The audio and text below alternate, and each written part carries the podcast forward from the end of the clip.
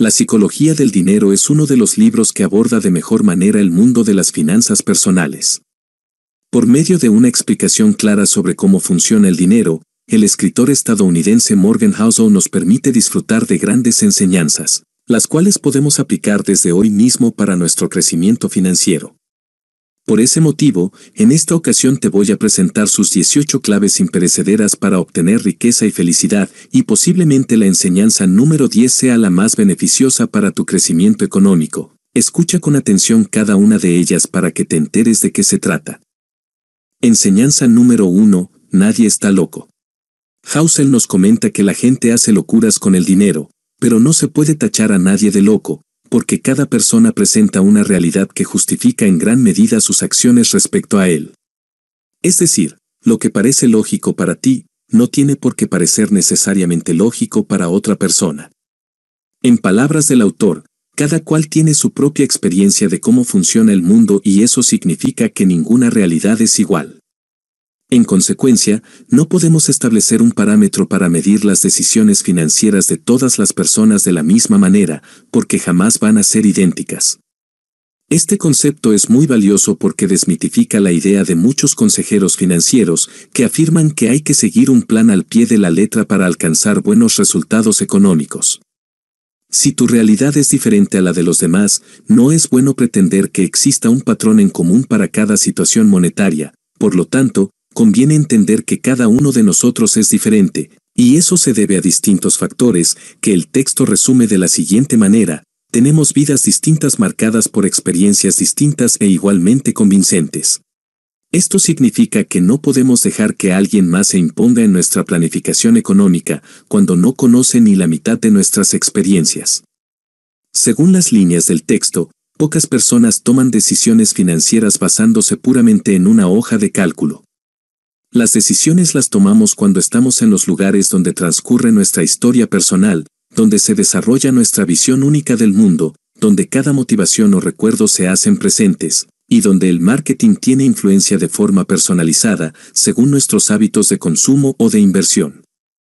Es decir, todas las ideas que podamos tener están mezcladas en un relato que a cada uno de nosotros nos parece útil, y es por eso que jamás podrá haber un único camino válido en las finanzas, por el simple hecho de que nadie es igual a otro desde su experiencia de vida. Además de esto, Hausel nos explica que debemos ser más flexibles con nuestra forma de pensar antes de juzgar a los demás, puesto que, el solo hecho de tener experiencias diferentes, puede llevar a las demás personas a tomar caminos financieros que desde nuestra perspectiva puedan parecer un grave error. Por ejemplo, con el tema de las apuestas y de la lotería. La mayoría de nosotros estaremos de acuerdo en afirmar que son una pérdida de dinero, y que las personas que adquieren esta práctica son más propensas a ser pobres por desperdiciar lo que tienen en esta modalidad. Sin embargo, el texto nos explica que cada decisión que la gente toma con respecto al dinero, puede justificarse fijándose uno en la información que tiene en ese momento y vinculándola a su modelo mental único sobre cómo funciona el mundo.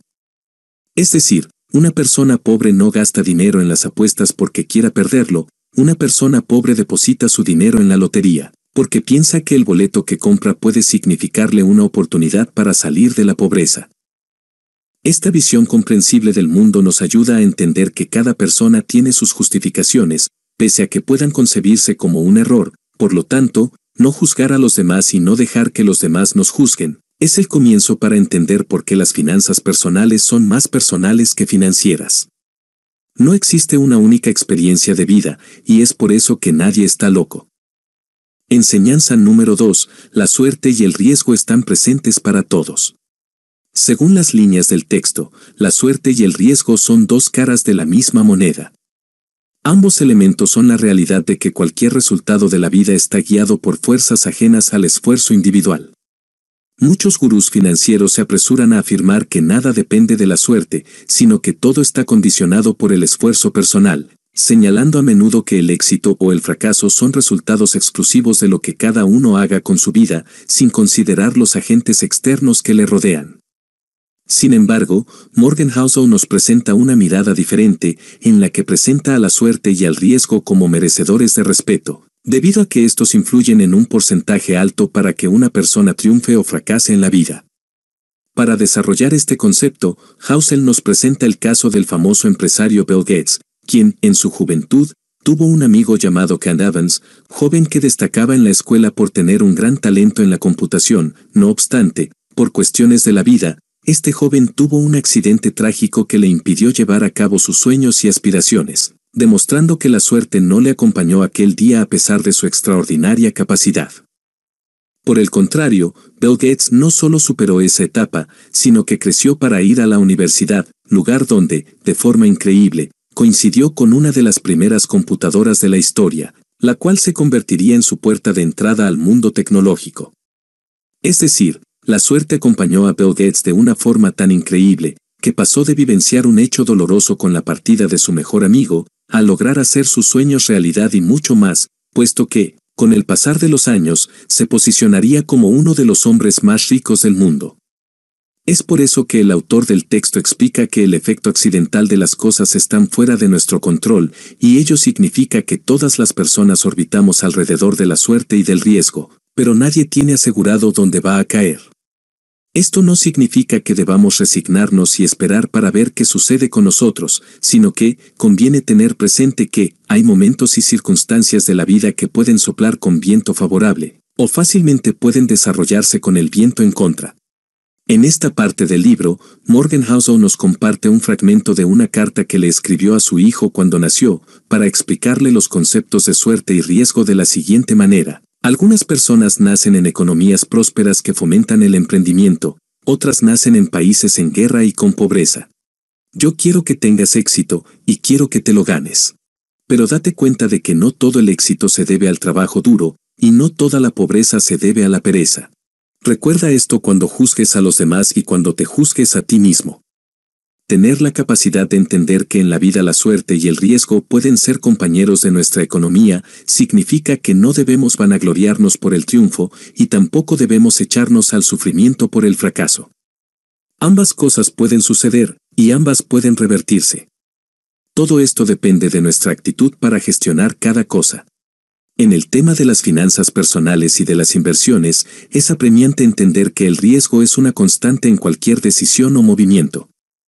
Por lo tanto, si el riesgo llega a traducirse en pérdidas, conviene que sepamos perdonarnos, porque al existir el riesgo, siempre habrá posibilidad de derrotas y en caso de sufrir derrotas, no queda nada más que levantar la cabeza y empezar de nuevo, hasta que, el día menos pensado, nuestros talentos y habilidades puedan coincidir al mismo tiempo con la suerte y el éxito. Enseñanza número 3. Evita hacer locuras por no tener suficiente. Morgan Housel inicia este concepto contando la siguiente historia. En una fiesta que daba un multimillonario, un hombre quiere molestar a otro diciéndole que el anfitrión de la fiesta ha ganado más dinero en un solo día, que lo que él pudo haber ganado en toda vida con todo su trabajo. Sin embargo, el hombre al que querían molestar respondió esto, es verdad que él gana mucho más de lo que yo he conseguido, pero yo tengo algo que él nunca tendrá. Yo tengo suficiente. En nuestra sociedad actual, que alguien afirme decir que tiene suficiente parece un cuento de hadas. A la gran mayoría de nosotros nos han orientado a tener ambición y a querer conseguir dinero cada día para aumentar nuestras riquezas de forma infinita. El marketing despiadado nos ha hecho creer que para ser felices debemos tener más que nuestros conocidos y allegados y nunca logramos saciar nuestra ambición, porque sentimos la necesidad de conseguir muchos bienes materiales para demostrar que tenemos dinero. Sin embargo, la persona que aprende a decir que tiene suficiente se convierte en un fallo del sistema, porque deja de alimentar la cadena de consumo y apariencias para pasar a disfrutar y a valorar lo que se tiene, sin tener que demostrar a los demás lo que ha conseguido, dejando de lado sentimientos tan nocivos como la envidia, la cual se hace presente porque otros tienen cosas de las que nosotros no disponemos. Además de esto, cuando una persona no tiene suficiente, se convierte en presa fácil del dinero ilegal, es decir, es probable que, al querer más dinero cada día, deje de lado sus principios y valores con tal de acumular más números en su cuenta bancaria. Esto a largo plazo representa un grave problema para nuestro bienestar financiero, y es por eso que necesitamos saber cuándo decir suficiente. Según las palabras del autor, no hay motivo alguno para arriesgar lo que tienes y necesitas por algo que no tienes y tampoco necesitas. Un ejemplo de esto es el reconocido inversor Rajat Gupta, quien creció en un entorno de extrema pobreza, pero con su talento logró salir adelante hasta convertirse en millonario. A pesar de esto, Rajat Gupta tenía la ambición de tener mucho más dinero y aprovechó su posición como empresario para conocer información confidencial, para hacer uso de esta con el propósito de ganar dinero de forma ilícita. Esto hizo que su progreso se desmoronara, puesto que, a pesar de haber salido de la pobreza y de convertirse millonario, su acción ilegal lo condujo a muchos años de prisión, porque esta actividad no estaba permitida por la ley. Es decir, el hecho de no haber sido capaz de decir que tenía suficiente, lo condujo a una carrera de ambición y codicia, con la que terminó perdiendo todo lo que había logrado a lo largo de su vida. De este caso, Morgan Housel nos presenta cuatro conclusiones importantes. 1. Trata de conseguir que la meta deje de moverse. Si las expectativas aumentan con los resultados, no tiene lógica aspirar a más porque nunca será suficiente. Esto es peligroso, porque puede llevarnos al punto de hacer cosas indebidas con tal de seguir escalando y amasando dinero sin propósito. 2. Entiende que el problema es la comparación social. El techo de la comparación social es tan alto que en la práctica nadie lo alcanzará jamás lo que significa que es una batalla que nunca se puede ganar, y que lo único que genera es insatisfacción personal y colectiva. Si todos se la pasan comparándose, nadie podrá sentirse satisfecho en ningún momento. 3. Suficiente no significa demasiado poco. La idea de tener suficiente puede parecer conservadora, pero no significa que debas tener pocas cosas. Suficiente significa que debes aprender a decir, estoy bien y no necesito más. Un ejemplo útil para explicar esto es la comida. Puedes comer platillos exquisitos y puedes comer varias veces al día. Sin embargo, si continúas comiendo a pesar de sentirte lleno, es probable que tengas problemas de salud y ese es el punto que debes evitar. 4. Hay muchas cosas por las que nunca merece la pena arriesgarse, independientemente de las ganancias potenciales. La reputación no tiene precio. La libertad y la independencia de hacer lo que quieras no tienen precio. Compartir momentos agradables con la familia y los amigos no tiene precio. Y lo mejor que puedes hacer para conservar esas cosas es saber cuándo hay que dejar de asumir riesgos que podrían perjudicarlas. Saber cuándo tienes suficiente te permite disfrutar de ello, sin tener consecuencias que lamentar después. Enseñanza número 4. Haga uso del interés compuesto. En economía, el interés compuesto se basa en el crecimiento del capital invertido de forma exponencial, gracias a la acumulación constante de ganancias por los intereses generados. Esto significa que, entre más años se invierta el dinero, mayores rendimientos se podrán obtener, puesto que, a medida que los intereses se suman al capital invertido inicialmente, el monto de ganancias se irá multiplicando con el paso del tiempo. Esto quiere decir que el interés compuesto requiere de paciencia para poder evidenciar sus resultados en el largo plazo. Un problema de esto es que las personas juzgamos los resultados por la inmediatez, es decir, si hacemos algo hoy, queremos que los resultados se evidencien mañana, pero así no es como obra el interés compuesto. Según Morgan Housel, nuestra forma de pensar se hace de forma lineal, porque la intuición nos lleva a apurarnos para que los resultados se materialicen pronto. Si esto no se hace realidad, la mayoría de personas abandonan sus propósitos con rapidez, desperdiciando una ganancia potencial que solo se materializa cuando se tiene paciencia y dedicación. Un ejemplo útil para esto es la persona que asiste al gimnasio. Si esta persona quiere levantar pesas para mejorar su condición física, es necesario que inicie con poco peso las primeras semanas y después, a medida en que su condición mejora, va incrementando la intensidad hasta llegar al punto de levantar cantidades inimaginadas en un principio. La cuestión es que, la mayoría de personas cuando van al gimnasio, pierden la motivación pronto, y no se dan cuenta que solo con paciencia y dedicación podrán obtener grandes resultados. Según las líneas del texto, como la potencia de la acumulación no es intuitiva, a menudo ignoramos su potencial. Es por eso que el autor nos realiza esta gran aseveración, no hace falta una fuerza tremenda para producir unos resultados tremendos. Si algo se acumula, si un pequeño crecimiento sirve como base para el crecimiento futuro, una pequeña base inicial puede llevar a resultados tan extraordinarios que parecen desafiar la lógica. De esta forma es que Warren Buffett se convirtió en uno de los mejores inversores del mundo. Él no logró su riqueza de un día para otro, sino que, desde su juventud, empezó a invertir por medio del interés compuesto. Además, como fue consistente para reinvertir sus ganancias, con el paso de los años logró crear un capital tan extraordinario que al día de hoy le significa ser una de las personas más respetadas en la economía mundial. En el texto explican que Buffett consiguió 81.500 millones de dólares después de cumplir los 65 años, es decir, aplazó la gratificación inmediata de su juventud, para multiplicar su capital de forma descomunal en el futuro. En consecuencia, el autor nos explica que para ser un inversor exitoso, se necesita obtener una rentabilidad buena que pueda mantenerse y que pueda repetirse por el periodo más largo posible. Porque, de hacerlo así, es cuando el potencial de la acumulación obra milagrosamente. Enseñanza número 5. Diferencia entre hacerse rico frente a conservar la riqueza.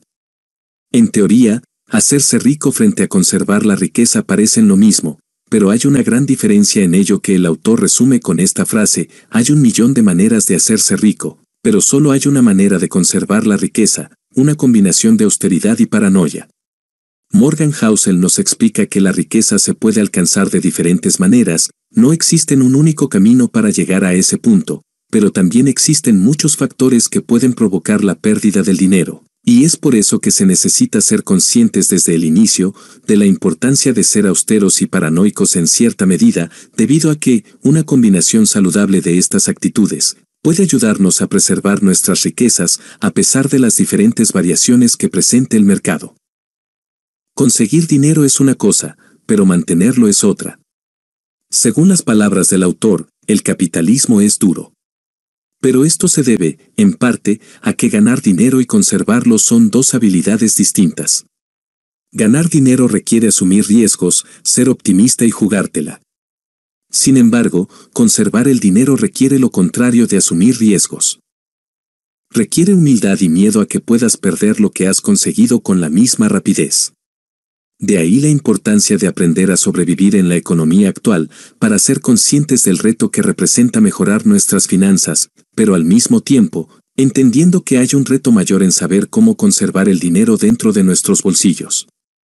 En la vida económica de muchas personas y empresas, ha sido común que los momentos de prosperidad se cree un sesgo de crecimiento infinito, es decir, pensamos que las grandes ganancias siempre nos van a acompañar, y esto nos lleva a ser descuidados con nuestros movimientos, llegando al punto de arriesgar gran parte de nuestro capital por tratar de hacer que éste se incremente en cada momento.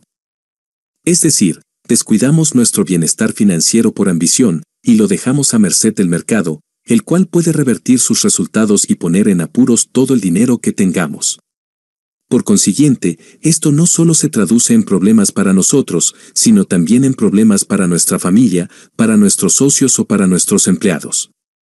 El analista financiero Nassim Taleb afirmó esto en algún momento, ser hábil en algo y sobrevivir son cosas distintas, lo primero requiere lo segundo.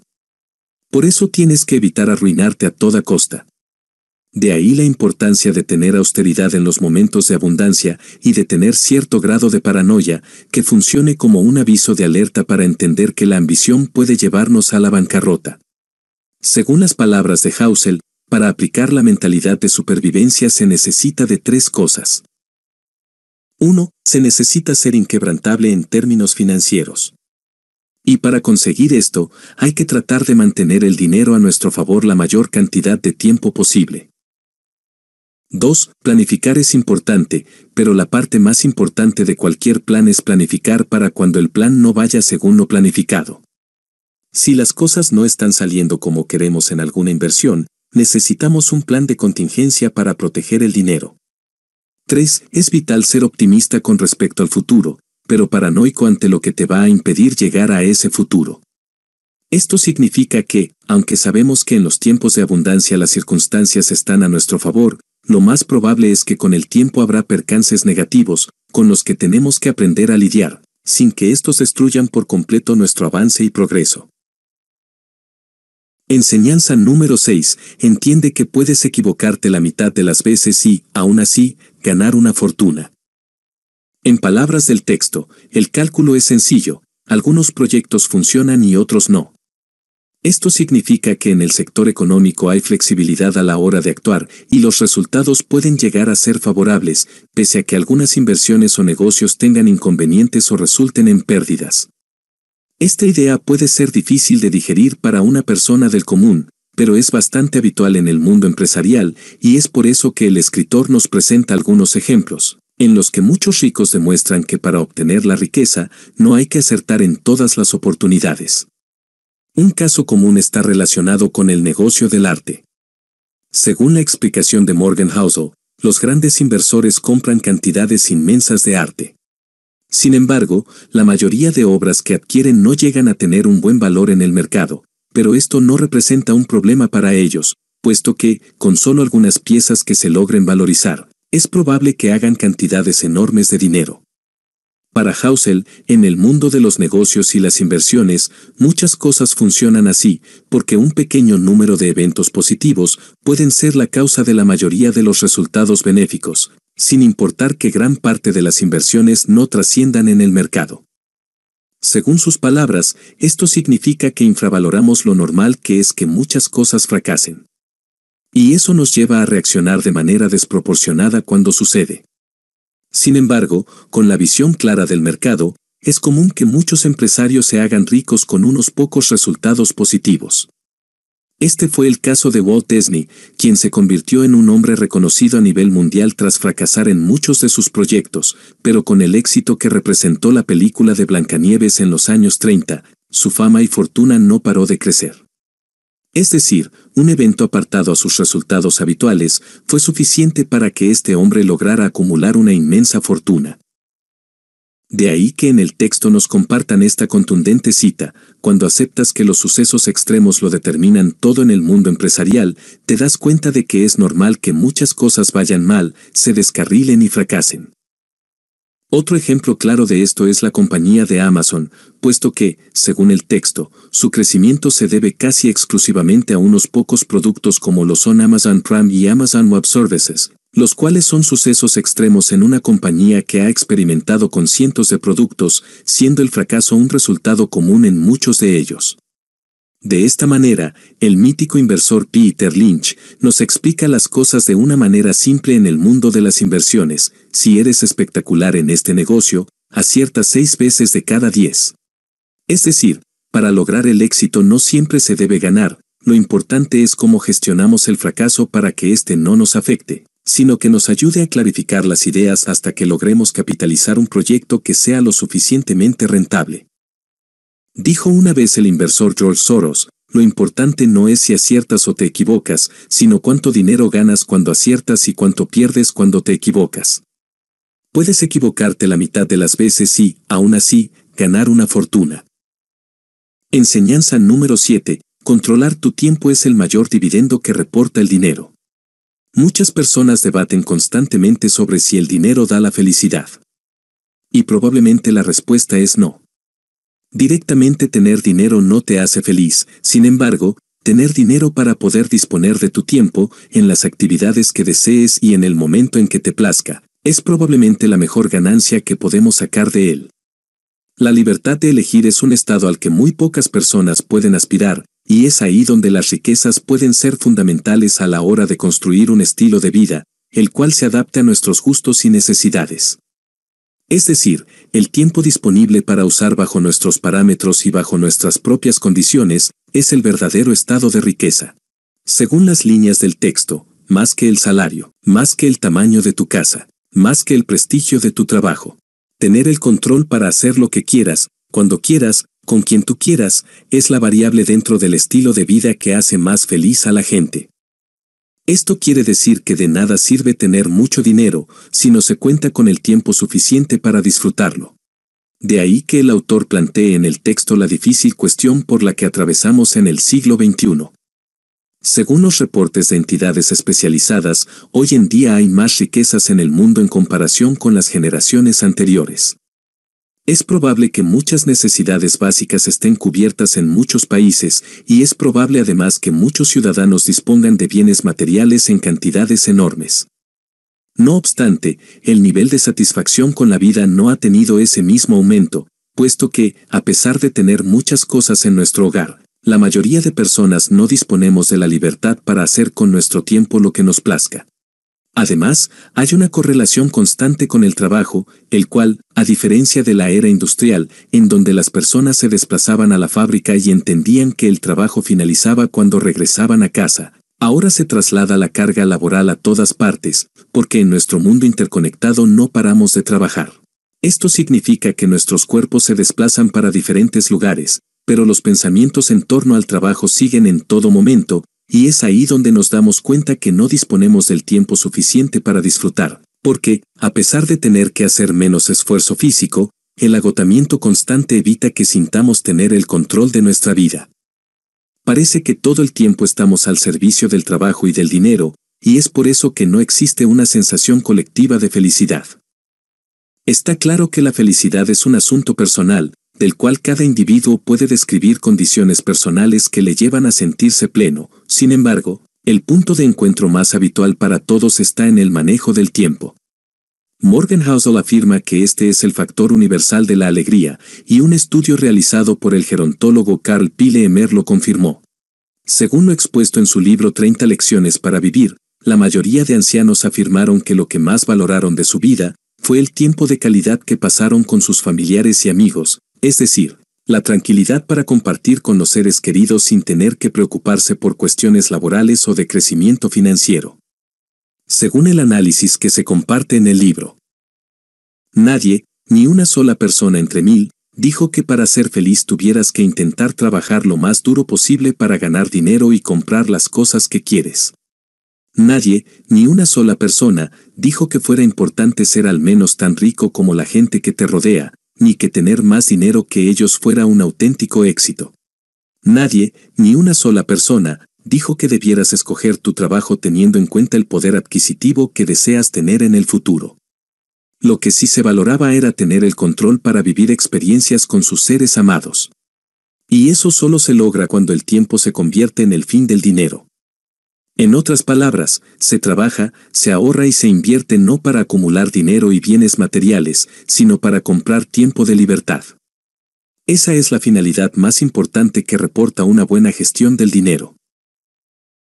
Enseñanza número 8. Comprenda que a nadie le impresionan tanto tus posesiones como a ti mismo. En nuestra sociedad de consumo existe una creencia popular que mantiene equivocadas a la mayoría de personas. En general, el marketing nos lleva a pensar que necesitamos tener muchas cosas para sobresalir en nuestro entorno y por eso nos desgastamos buscando nuevas fuentes de ingresos, que nos sirvan para derrochar de forma indiscriminada. Es común encontrar a individuos cuya satisfacción no se encuentra en el bien adquirido, sino en la impresión que cree causarle al resto de las personas.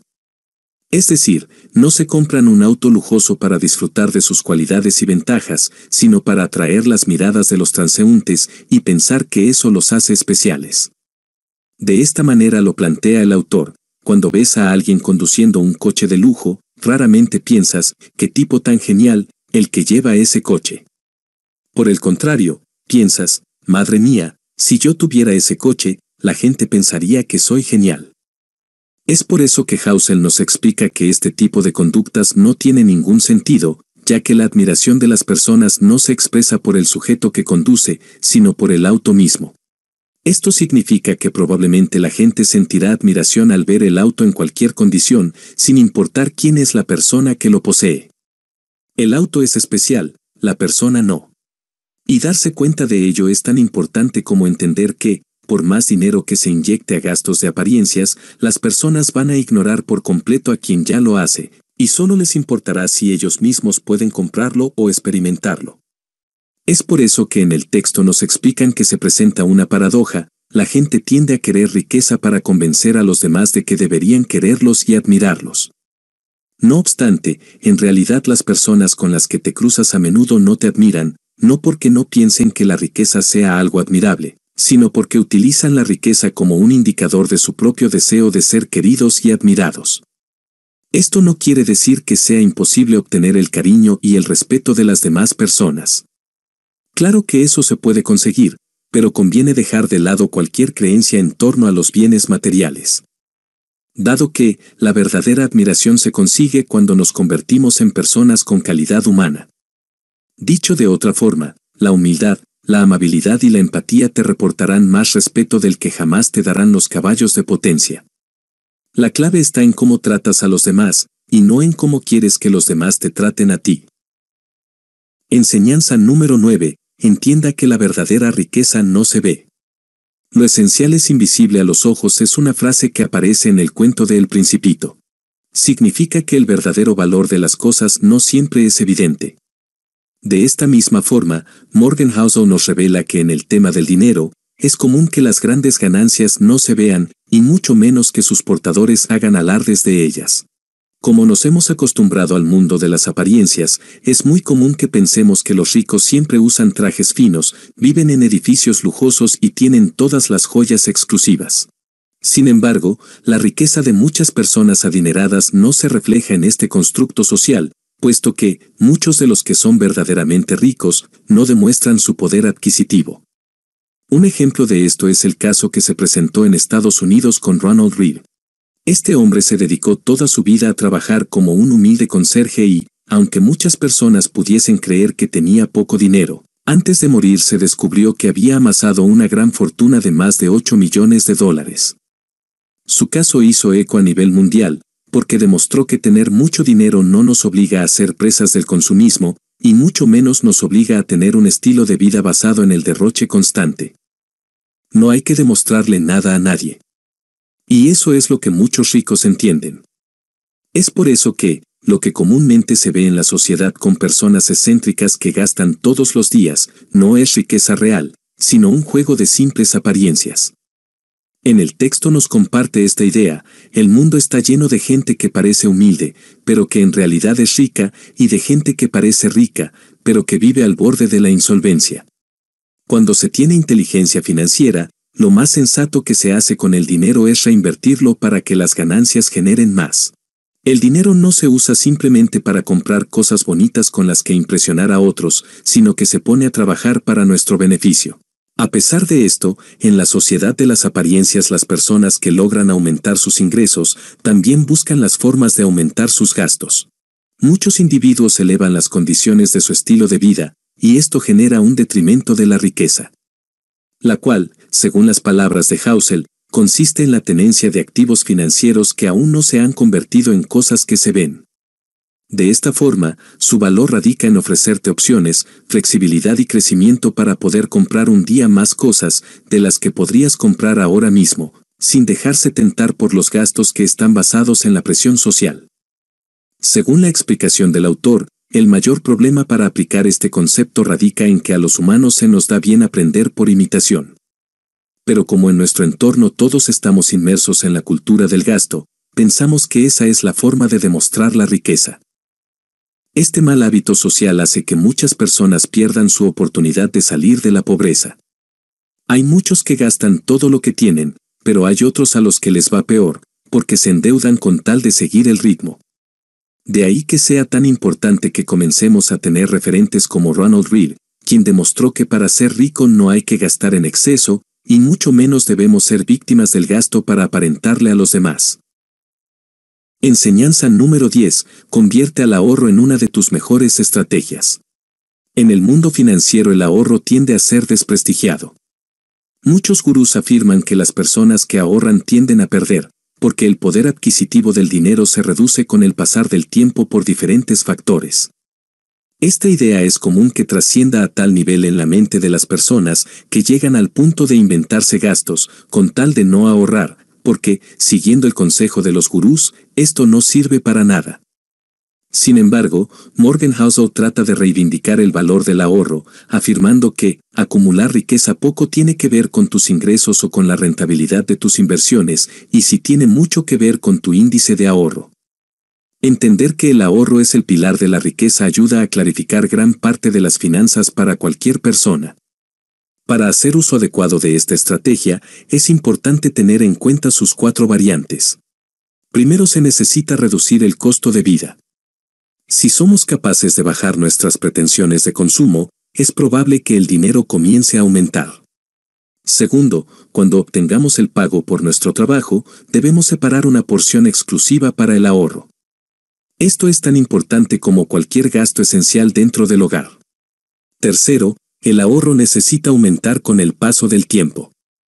Es probable que, al pasar algunos meses o años, sintamos que ya es justo gastar el dinero en algún capricho personal. Sin embargo, a medida que el ahorro se conserva en las cuentas, tendremos más opciones de aumentar las riquezas. Cuarto, el ahorro no tiene por qué tener un motivo en sí para conservarse. Según las palabras del autor, ahorrar exclusivamente para un objetivo concreto tiene sentido en un mundo predecible, pero el nuestro no lo es. Ahorrar es una cobertura contra la inevitable capacidad de la vida de sorprenderte en el peor momento posible. Dicho esto, una persona que convierte el ahorro en su principal estrategia, cuenta con una infinidad de recursos para acumular riqueza. El ahorro bien ejecutado implica mejorar en muchas áreas de la vida, porque nos enseña a ser pacientes, consistentes y metódicos. Además, cuando entendemos que el mundo cambia constantemente, el dinero ahorrado brinda la posibilidad de adaptarnos al ritmo que queramos, sin que la premura de las cosas nos obligue a tomar malas decisiones. Por ejemplo, en el último tiempo se ha comenzado a hablar del impacto económico que tendrá la inteligencia artificial en los trabajos. Muchos, según los estudios realizados, serán reemplazados por completo por la tecnología. Cuando esto suceda, las personas que tengan dinero ahorrado contarán con un colchón de posibilidades para aprender nuevas habilidades, mientras que, quienes no tengan ahorro, se verán obligados a elegir inmediatamente qué hacer con sus vidas, sin considerar detalladamente las implicaciones que tienen los cambios. Un fragmento interesante del libro lo explica de esta manera, sentirás menos urgencia de perseguir a competidores que pueden hacer cosas que tú no puedes hacer, y tendrás más margen para encontrar tu pasión y tu área de interés a tu ritmo. La posibilidad de hacer esas cosas cuando la mayoría no pueda, es uno de los pocos aspectos que te va a distinguir. Es por eso que tener un mayor control sobre tu tiempo y disponer de más opciones se está convirtiendo en una de las estrategias más valiosas del mundo. Tener dinero ahorrado brinda esta posibilidad, lo cual, dentro de algunos años, se traducirá en mejorar tu seguridad económica y en ampliar tu oferta laboral. Enseñanza número 11. Es mejor ser razonable que racional. Hausel nos explica que en el mundo financiero existen dos distinciones parecidas, pero ampliamente diferentes en la práctica. El inversor racional hace todo a partir de números y el inversor razonable hace todo a partir de emociones. La cuestión aquí es que, aunque guiarse por lo estricto de los números puede ser lo más lógico, en la práctica la gente invierte según cómo se siente y según los pensamientos que tenga en el momento. En otras palabras, los números del razonamiento se ven desplazados por las diferentes emociones que se hallen a flor de piel en ese momento. No importa tanto que los números nos digan algo, cuando somos criaturas pasionales, a las cuales nos importa mucho más cómo nos sentimos respecto a algo, y mucho más en cómo nos perciben las personas que nos rodean.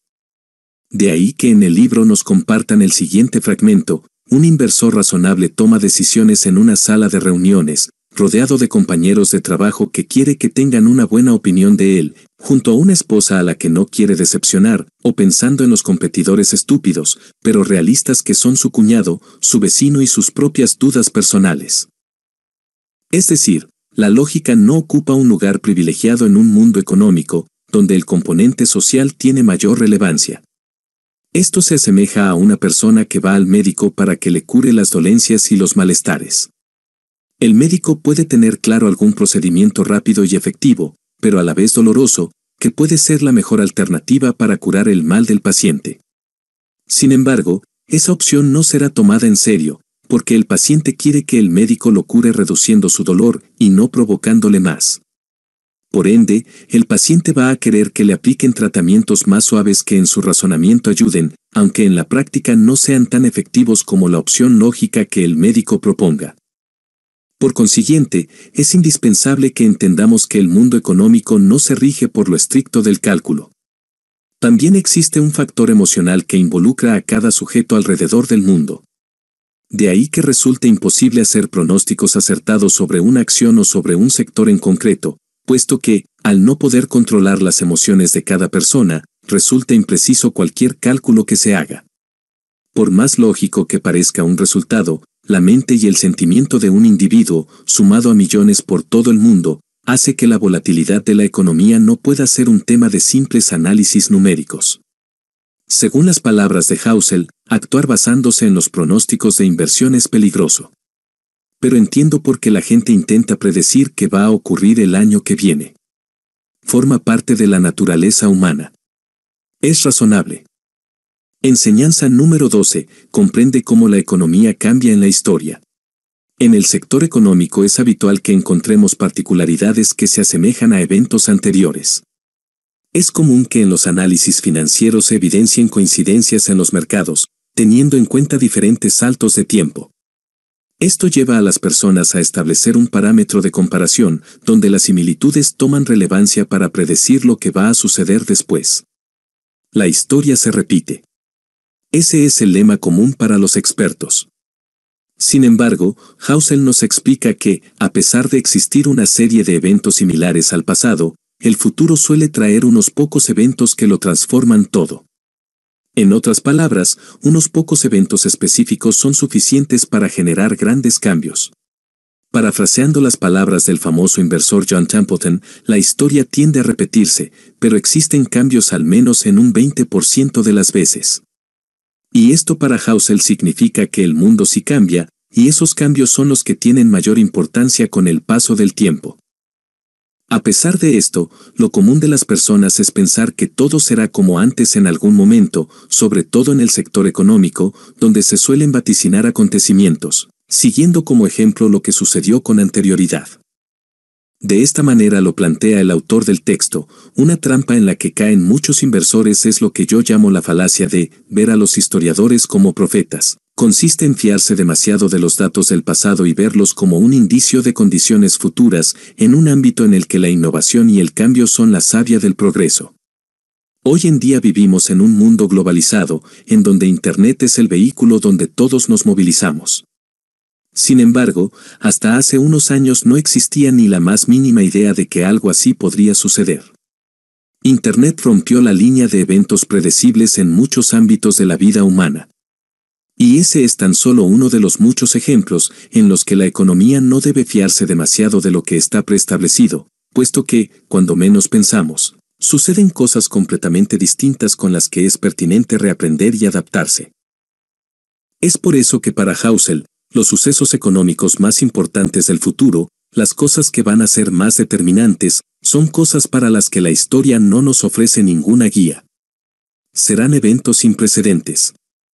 Y esto lo podemos evidenciar en temas como la pandemia, la cual cambió todas las reglas de juego a nivel mundial. También hay ejemplos como las guerras o las crisis económicas, las cuales, en muchas ocasiones, llegan de imprevisto y cada vez son más fuertes de lo que significaron en el pasado.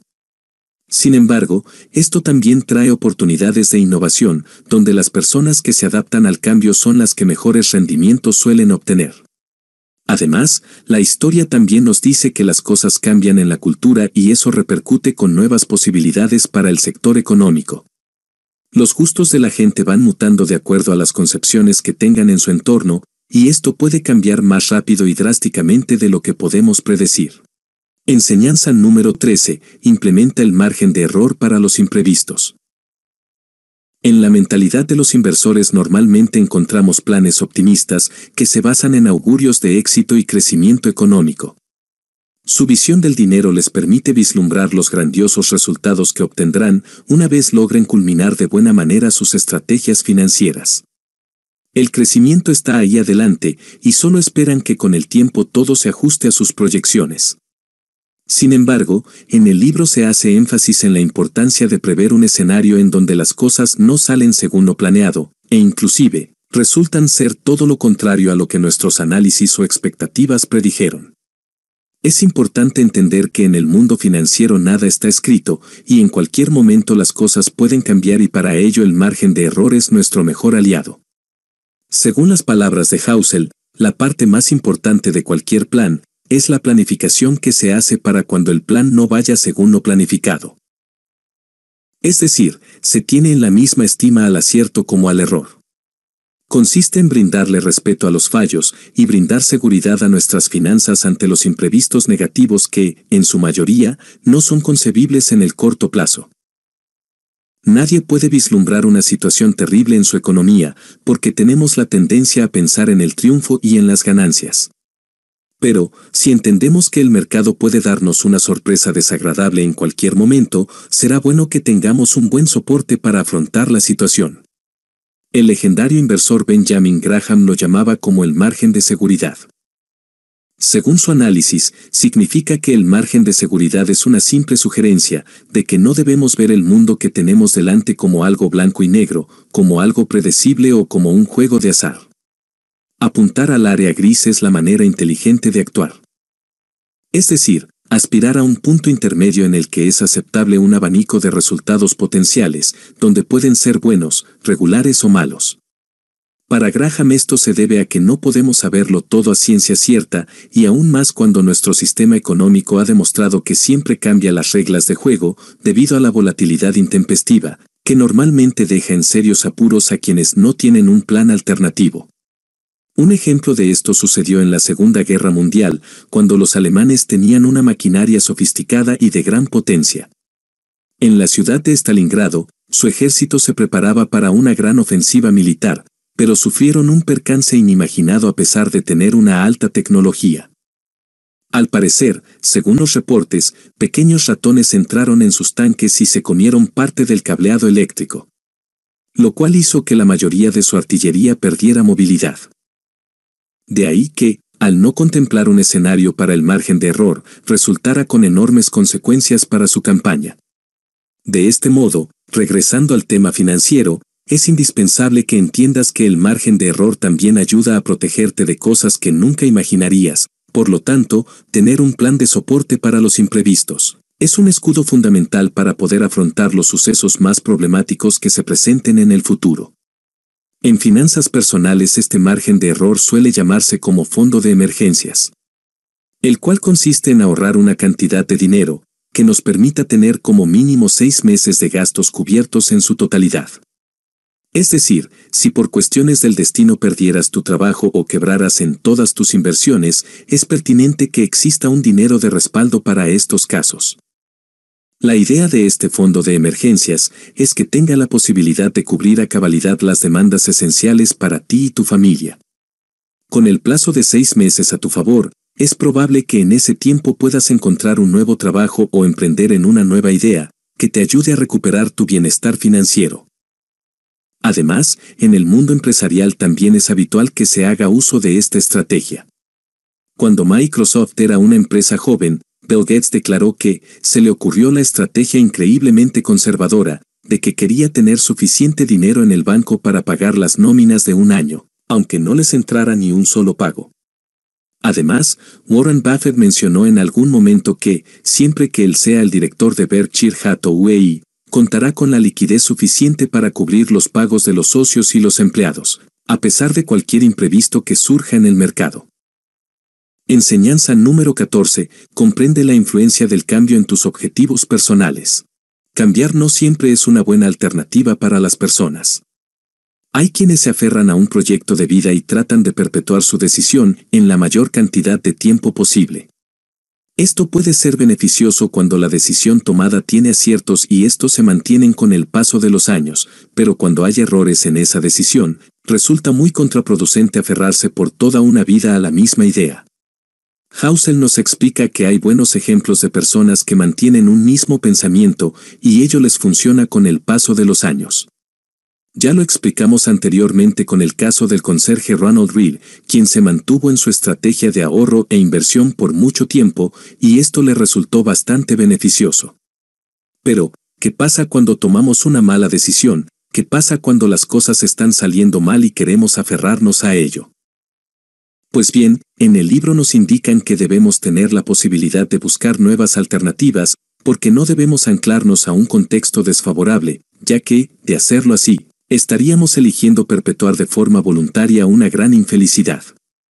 Según las palabras del autor, algunos de los trabajadores más insatisfechos que he conocido eran personas que se mantenían fieles a su carrera profesional, Solo porque ese era el ámbito que eligieron al escoger unos estudios universitarios antes de los 18 años, momento en la vida en el que ni siquiera tienes una edad suficiente para beber alcohol. Esto no quiere decir que haya que abandonar el barco con el mínimo golpe de las olas. Lo que significa es que no somos un producto acabado. Las personas y los contextos cambian, y es por eso que debemos entender que nuestros objetivos y planes financieros también lo pueden hacer. De este modo, Hausel nos explica que existen dos cosas que hay que tener presentes al tomar decisiones a largo plazo. 1. Deberíamos evitar los extremos de la planificación financiera. 2. También deberíamos aceptar la realidad de que cambiamos de opinión. No hay por qué aferrarse a nada. Lo que hay que buscar constantemente es el acierto, y este puede encontrarse tras varios errores. Aceptar esto implica que entendamos que no existen costes irrecuperables. Esto significa que no debemos tratar de salvaguardar el trabajo hecho en un proyecto fracasado, simplemente porque se le dedicó mucho tiempo. Si algo no sirve, es conveniente que sepamos dejarlo en el pasado. Según las líneas del texto, los costes irrecuperables son un fastidio en un mundo en que la gente cambia a lo largo del tiempo. Convierten a nuestro futuro yo en prisionero de nuestro yo pasado, que era distinto. Es el equivalente de que un desconocido tome grandes decisiones vitales por ti. Cuando más deprisa seamos capaces de abandonar algo que no sirve, más rápido encontraremos la estrategia correcta para nosotros. Y cuando esto suceda podremos esforzarnos para que ésta perdure con el tiempo, trabajando para que su progreso se dé de forma exponencial. Enseñanza número 15. Conoce el precio de ser un buen inversor. Las personas habitualmente buscamos conseguir las cosas de forma fácil y, de ser posible, de forma gratuita. Nos gusta tener la sensación de tener progreso sin mayor esfuerzo, por lo que todo aquello que implique un gasto termina siendo descartado. Además, existen cosas que en la teoría no requieren gasto alguno, pero en la práctica las cosas cambian, al punto de generarnos desilusión por el elevado costo que tiene. Un ejemplo claro de esto es un futbolista, del cual, pensamos que su vida se basa simplemente en ir a un estadio dos horas a la semana y ganar millones por eso. Sin embargo, cuando entendemos que el futbolista tiene que pasar por una serie de dificultades, comenzamos a valorar más lo que hace para lograr una carrera exitosa. Algunos de los compromisos que asumen pueden ser estar alejados por mucho tiempo de su familia, adecuarse a largas jornadas de entrenamiento, someterse a rigurosos exámenes médicos, soportar las críticas de la opinión pública y elevar su nivel físico sin importar las afectaciones psicológicas que pueda estar padeciendo. Asimismo puede llegar a suceder con los inversores exitosos. Creer que el dinero de sus inversiones aumenta porque sí, es una noción equivocada de la realidad. El buen inversor debe ser consciente de su obligatoriedad para estudiar todos los días al mercado, debe aprender a lidiar con las pérdidas, Debe aprender a tener serenidad ante la constante volatilidad y debe crear fortaleza ante la incertidumbre. Esas cosas no se ven a simple vista, pero, una vez se presentan, hacen que muchas personas abandonen la misión de ser inversores exitosos. Al ver que no es fácil, la mayoría da un paso al costado, porque no se pretende pagar el precio, y mucho menos cuando las buenas recompensas no suelen verse en la inmediatez. Es por eso que, según las palabras de Hausel, los dioses del dinero no tienen en gran consideración a los que buscan una recompensa sin pagar el precio que entraña. No hay recompensa sin esfuerzo, y no hay esfuerzo cuando se pretende que el éxito sea gratuito. Sin embargo, como las buenas inversiones requieren paciencia, el éxito se dificulta porque queremos encontrar grandes resultados inmediatamente. Puede que haya personas que estén dispuestas a estudiar los mercados y a tolerar por algún tiempo sus dificultades, pero al querer un resultado positivo en el menor tiempo posible, se corre el riesgo de perder las grandes ganancias. Para Hausel por lo general, recibes aquello por lo que pagas. Es decir, si quieres resultados en corto tiempo, los rendimientos no se alargarán mucho, sino que se ajustarán a la medida de lo que das por ellos. En el libro nos comparten una situación que representa adecuadamente este concepto. Puedes ir a la feria de tu condado, donde las entradas te costarán unos 10 dólares, o puedes quedarte en casa y no vas a gastar nada. Pero la gran diversión que hay en Disneyland requiere de una tarifa superior, que nadie te obliga a pagar. solo que, a fin de cuentas, te garantizará una experiencia de calidad y mucho más memorable. Es por eso que conviene conocer el precio de ser un inversor exitoso. Cuando se asume que no es fácil y mucho menos que es gratis, puedes contar con un panorama más amplio acerca del verdadero funcionamiento del mercado. A partir de ahí, puedes tomar decisiones más acertadas que te brinden la posibilidad de elegir el camino que consideres pertinente para ti, entendiendo que la rentabilidad del mercado nunca es gratuita y nunca lo será. Enseñanza número 16. Guárdate de seguir los ejemplos financieros de personas que juegan a un juego distinto del tuyo. En el mundo de las inversiones se conocen dos rasgos generales que diferencian a los inversores. Existen inversores a corto plazo y existen inversores a largo plazo. Quienes funcionan con el sistema de corto plazo tienden a comprar acciones a un precio bajo, para venderlas en el mercado rápidamente por un precio más alto. Compran barato hoy y esperan que en poco tiempo se pueda vender caro, o por lo menos con un porcentaje superior al capital invertido. Por otro lado, los operadores de largo alcance esperan un buen tiempo y su rentabilidad se genera a partir del crecimiento de la empresa donde se invierte. Es decir, este tipo de inversor no quiere vender su acción, sino que quiere conservarla para aumentar su valor exponencial en el mercado y, después con el tiempo, analizar si vende por un gran precio o si se mantiene como accionista de la compañía. Entender estas dos formas de operar en el mundo de las inversiones puede ayudarnos a clarificar nuestro camino en el mercado financiero. Esto es muy importante porque, en el caso de los inversores cortoplacistas, se necesita tomar decisiones arriesgadas con la información actual del mercado, mientras que los de largo plazo tienen que tener paciencia y buena proyección para el futuro. Ambas formas de operar pueden generar grandes rentabilidades que, a simple vista, consiste en la esencia de toda gestión financiera. Sin embargo, cuando tu estilo de inversión se adapta a uno de estos rasgos generales, necesitas tener precaución para no caer en la modalidad de inversión que opera diferente a la tuya. Es por eso que Morgan Housel nos dice que, cuando los inversores tienen objetivos y horizontes temporales distintos, los precios que parecen ridículos para una persona pueden tener sentido para otra, porque los factores a los que esos inversores prestan atención son diferentes. Esta sencilla idea nos puede ayudar a entender por qué muchos inversores pierden su dinero en la bolsa. Generalmente se debe a que no entendieron el momento adecuado del mercado y se dejaron llevar por una información poco útil para su estilo de inversión. Estos fallos comunes en el mercado pueden provocar simples pérdidas para unos cuantos inversionistas o pueden desencadenarse en la creación de burbujas económicas, las cuales terminan afectando a países enteros e inclusive a la economía mundial.